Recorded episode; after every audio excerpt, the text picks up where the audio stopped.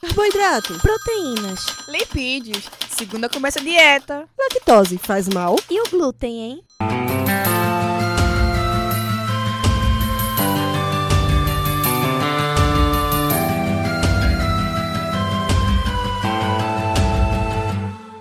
Começa agora mais um Alimenta Cast.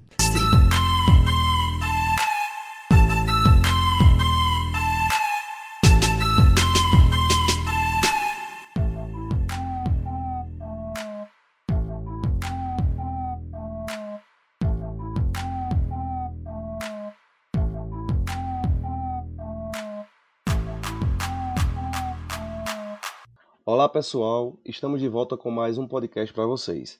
E hoje os nossos convidados são o Andrei Felipe Loureiro de Monte Guedes, médico veterinário pela UFRPE, especialista em higiene e inspeção de produtos de origem animal pela UFERSA, mestre em nutrição pela UFPE e doutor em biotecnologia pelo Renorbio UFRPE, docente substituto do curso de nutrição da UFPE CAVE docente do curso de enfermagem da Faculdade de Goiânia e veterinário consultor técnico da Roval Pet Farmácia de Manipulação.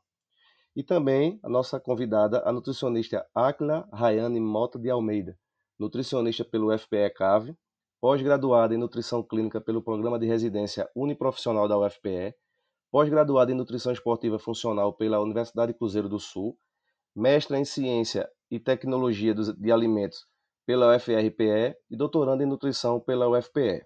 Eu sou Paulo Henrique. Eu sou Letícia Neves. Sejam bem-vindos ao nosso AlimentaCast, programa vinculado ao container Saúde do Centro Acadêmico de Vitória de Santo Antão. A temática do podcast de hoje é sobre alimentos funcionais, que, segundo o Ministério da Saúde, são alimentos ou ingredientes que produzem efeitos benéficos à saúde, além de suas funções nutricionais básicas. Para começar a nossa conversa, Andrei, o que podemos entender por alimentos funcionais e o que caracteriza esse alimento para que leve consigo esta nomenclatura? É, eu gostaria de agradecer ao, ao convite para realizar esse podcast é, tão interessante e tão atual né, em relação a, a, a esse assunto dentro da, da nutrição e para alimentação de uma forma geral. Muito obrigado, gente. Então, são aqueles né, que, além de apresentarem características nutricionais adequadas, eles exercem efeitos sobre uma ou mais funções no organismo, sendo relevantes para a melhoria do estado de saúde e bem-estar ou para a redução do risco de doença. Vale salientar também né, que estes efeitos exercidos por estes alimentos funcionais devem ser comprovados cientificamente e observados quando ingeridos em quantidades comumente consumidas pela população como parte de um padrão alimentar normal. Atla, na atualidade, os alimentos funcionais passaram a ser vistos como estratégia importante para deter o avanço das doenças crônicas não transmissíveis. Você poderia nos explicar melhor essa relação? Olá pessoal, é um prazer estar aqui com vocês participando desse podcast. E bem, tem diversas relações em relação ao alimento funcional e o tratamento e a prevenção das doenças crônicas não transmissíveis.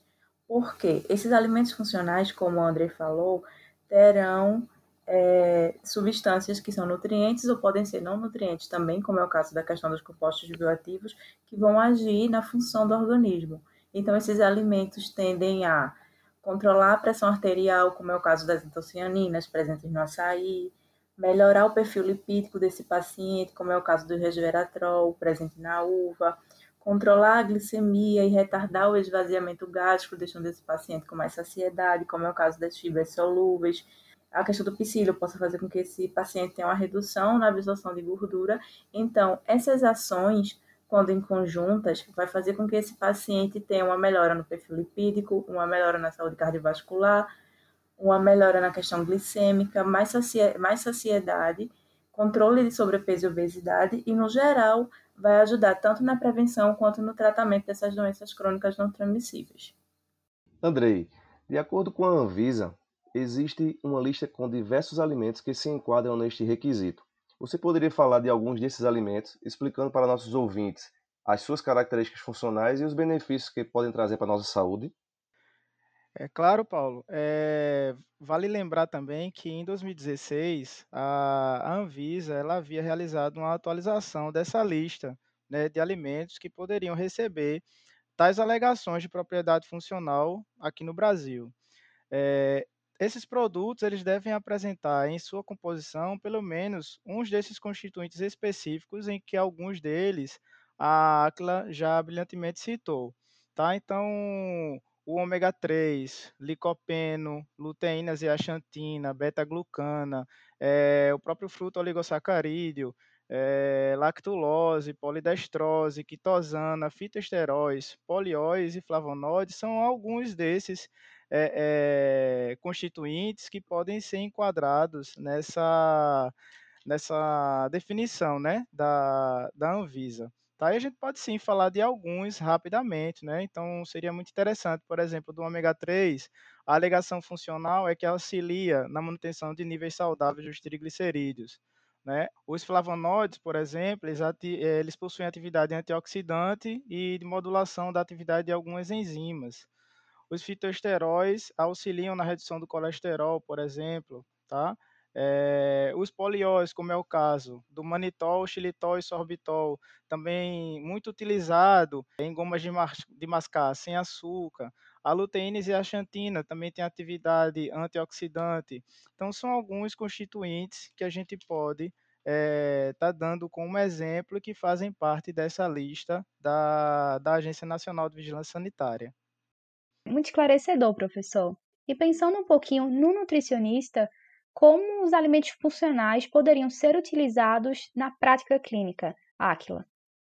Bem, de início, o paciente deve é, entender que para que esses alimentos funcionais tenham realmente e possam exercer efeito, esses benefícios todos no organismo, ele deve consumir esse alimento de forma regular, de forma frequente, e o consumo desses alimentos deve estar em equilíbrio com a alimentação no geral saudável, ou seja, não adianta consumir esses alimentos em alguns momentos da vida, da rotina, e o restante do estilo de vida desse paciente não ser saudável.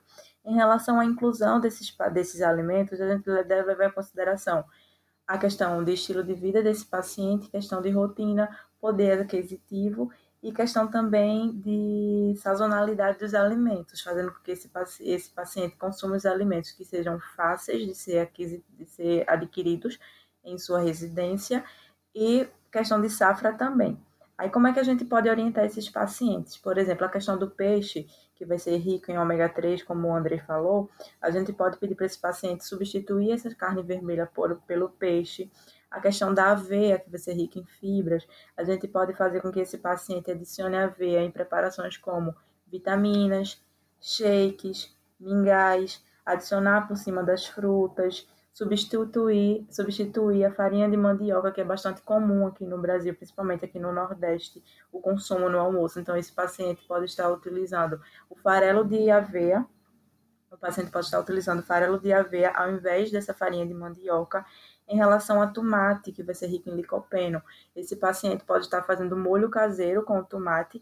Aí, aí é interessante salientar que o tomate, quanto maior for o tempo de cozimento, mais concentrado vai ficar esses compostos bioativos nessa preparação. Então, para molhos, aí é interessante. Questão de alimentos como cenoura, como abóbora, que vão ser ricos em carotenoides, a gente pode estar utilizando através de pastas, através de purês, em mingaus, também salgados, através de saladas cru, cruas e cozidas, legumes cozidos. E a questão do chá, como chá verde, por exemplo, a gente pode estar fazendo com que esse paciente consuma nos lanches, alterne com o café no horário de jejum, por exemplo, ao longo do dia. Então, são as formas simples de a gente adquirir, de a gente orientar esse paciente a consumir esses alimentos, ajustando sempre ao horário que é pertinente para esse paciente consumir e conforme a sua rotina e possibilidade também. Muito bom, Akla. E são atitudes é, simples né, que a gente né, pode fazer na nossa cozinha e trazer esses benefícios desses alimentos para a nossa vida, né? Muito bom. Exatamente. Andrei, como funciona a legislação vigente no Brasil quando se trata dos alimentos funcionais de um modo geral? E de que forma a Anvisa lida com a padronização de produtos fontes de EPA e DHA, por exemplo? É, então, Paulo, a legislação da Anvisa é bastante burocrática, né? E ela realmente deve, deve, deve ser exercida desta forma. Então, nós temos três é, resoluções, três RDCs, né? A 18 de 99, que é um regulamento técnico que estabelece as diretrizes básicas para análise e comprovação dessas propriedades funcionais ou de saúde alegada em rotulagem de alimentos. A RDC 19 de 99, também da Anvisa, é o que regula né, o procedimento para registro de alimento com alegação de propriedade funcional ou de saúde, também na condição é, de rotulagem, e a 2 de 2002 é o regulamento técnico né, de substância bioativa e probiótico isolado com alegação de propriedade funcional e ou de saúde. Então a gente avalia, né, na, na nessa condição legal, legislativa, que é, esse alimento funcional, né, antes mesmo dele ser enquadrado de alegação funcional para comercialização, ele precisa passar por uma condição burocrática bastante é, é, é, como é que eu poderia dizer, minuciosa, tá? Dentre elas, a gente pode citar algumas, tá? Como, por exemplo, a RDC 18, ela fala que esse, esse composto precisa é, de, de estar na sua composição química com caracterização molecular bem definida, ter ensaio bioquímico, ter ensaio nutricional, fisiológico e toxicológico em animais de experimentação, estudos epidemiológicos, ensaios clínicos, comprovação de uso tradicional observado na população sem associação de danos à saúde, entre outros. Então, é um caminho longo a percorrer. Né, é, desse, é, desse constituinte, digamos assim, antes da, a, da agência né, poder denominá-la como um, um, alimento funcional e que ele possa, na realidade, é ser comercializado nessa condição, tá? É, no que diz respeito a essa a, a padronização dos produtos fontes de EPA e DHA, é bom a gente lembrar para quem nos ouve, né, que o EPA é o ácido graxo ômega 3 denominado eicosa pentaenóico e o DHA, o docosa hexaenóico, tá? Então, para veiculação de alegação funcional de presença somente de ômega 3, ele deve possuir esse alimento no mínimo de 40 miligramas de EPA-DHA por porção do alimento. E se a, a, a, a comercialização for para denominar que ele possui alto conteúdo de ácido graxo ômega 3, ele deve possuir 80 miligramas de EPA-DHA por porção de, é, do alimento. Então, a gente verifica que, na realidade, é uma condição de comercialização para defender o consumidor, né, dessas, dessas alegações, digamos assim, que sejam que é que sejam uma alegação muito mais é, para envolver o consumidor a uma compra, levar ele a uma compra sem garantir essa condição de alegação funcional, tá? É claro que é, é, essa condição ela ela tem todo esse cuidado justamente pensando nessa, nessa, nessa proteção e nessa defesa desse tipo de argumento para uma comercialização de alimentos funcionais. Hoje é bem sabido, muitas vezes o consumidor ele é levado a adquirir o alimento, muitas vezes com um simples desenho na embalagem, né? um desenho de um coração, por exemplo, né? faz aquela relação de algo que é saudável, que é bom e leva o, o, o, consumidor e tende, né, o consumidor a levar aquele, aquele produto por conta disso.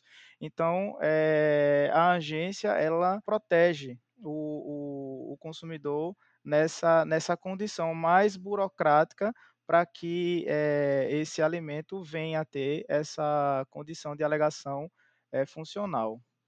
Muito interessante, Andrei. E, bem, para a utilização dos alimentos funcionais, Aquila, é obrigatório uma especialização na área?